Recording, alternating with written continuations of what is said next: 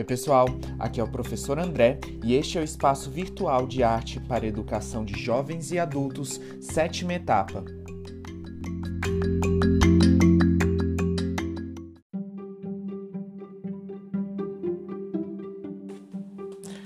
O tema do nosso podcast de hoje é arte e religião na arquitetura.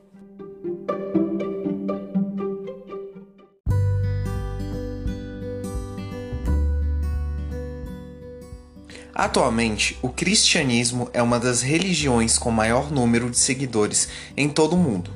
Na antiguidade, no entanto, os primeiros seguidores dessa religião eram poucos e sofriam perseguição por parte do Império Romano. Para se proteger e realizar cultos, os seguidores da então nova religião, muitas vezes, escondiam-se em catacumbas, sepulturas construídas no subsolo. Nessas catacumbas, os primeiros cristãos produziam pinturas em que representavam símbolos cristãos e passagens bíblicas. Nesse momento, nasceu a chamada arte cristã. Durante a Idade Média, a arte cristã se desenvolveu através de dois estilos, desenvolvidos especialmente através da arquitetura.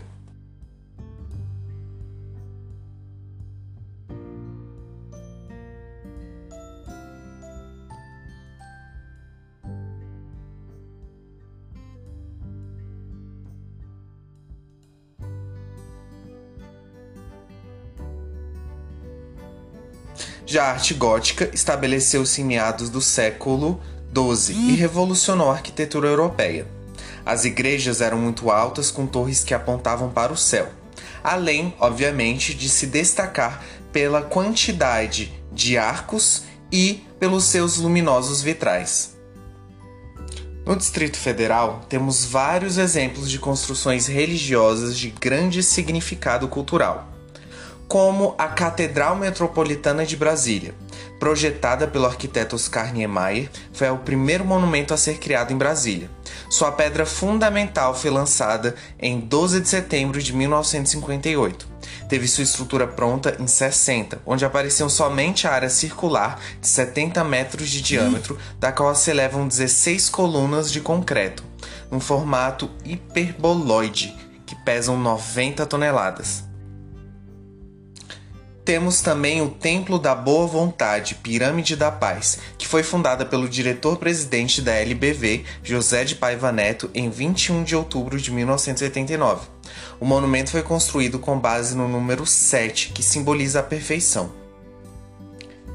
E também não podemos esquecer do Vale do Amanhecer, que, à primeira vista, parece um parque temático em miniatura, onde os visitantes podem ver cópias das maravilhas do mundo sem ter que viajar para os locais reais. Construído em Planaltina, cidade satélite de Brasília, o complexo do templo à beira do lago possui uma pirâmide, um templo em forma de espaçonave, um centro de oração de seis pontas e várias esculturas em forma de elipse.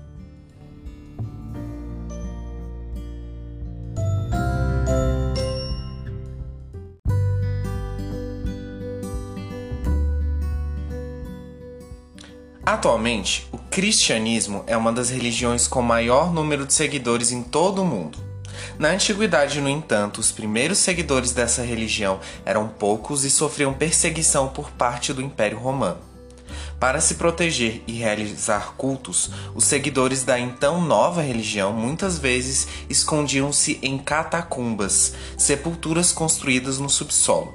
Nessas catacumbas, os primeiros cristãos produziam pinturas em que representavam símbolos cristãos e passagens bíblicas. E nesse momento nasceu a chamada arte cristã. Esta forma de arte religiosa, ela se desenvolveu com grande expressividade durante a Idade Média, trazendo dois grandes estilos principais que se desenvolveram especialmente na arquitetura. Esses seriam a arte românica e a arte gótica. A arquitetura românica caracteriza-se pela construção de igrejas grandes e sólidas, em geral feitas de alvenaria. As paredes dessas igrejas normalmente são maciças e robustas e têm pequenas aberturas usadas como janelas. Elas nos lembram frequentemente castelos ou fortes.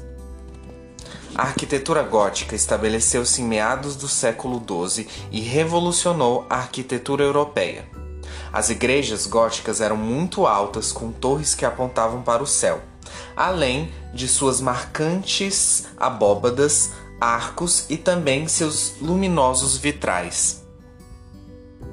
Mas a arquitetura religiosa, ela não está exclusivamente restrita à Idade Média ou ao cristianismo.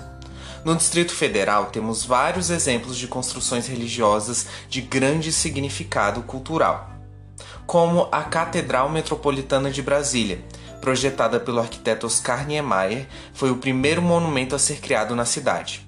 Sua pedra fundamental foi lançada em 12 de setembro de 1958 teve sua estrutura pronta em 1960, onde apareciam somente a área circular de 70 metros de diâmetro, da qual se elevavam 16 colunas de concreto no formato hiperboloide, que pesam 90 toneladas. Já o Templo da Boa Vontade, Pirâmide da Paz, foi fundado pelo diretor-presidente da LBV, José de Paiva Neto, em 21 de outubro de 1989. O monumento foi construído com base no número 7, que simboliza a perfeição. E não podemos esquecer do Vale do Amanhecer, que à primeira vista parece um parque temático em miniatura, onde os visitantes podem ver cópias das maravilhas do mundo sem ter que viajar para os locais reais. Construído em Planaltina, cidade satélite, o complexo do templo à beira do lago possui uma pirâmide, um templo em forma de espaçonave, um centro de oração de seis pontas e várias esculturas em forma de elipse. Mesmo com a grandiosidade desses monumentos, também é importante lembrar das construções locais menores e de outras matrizes, sejam elas de outras vertentes do cristianismo, sejam de uma matriz judaica, islâmica ou mesmo afro-brasileira, com os centros e terreiros.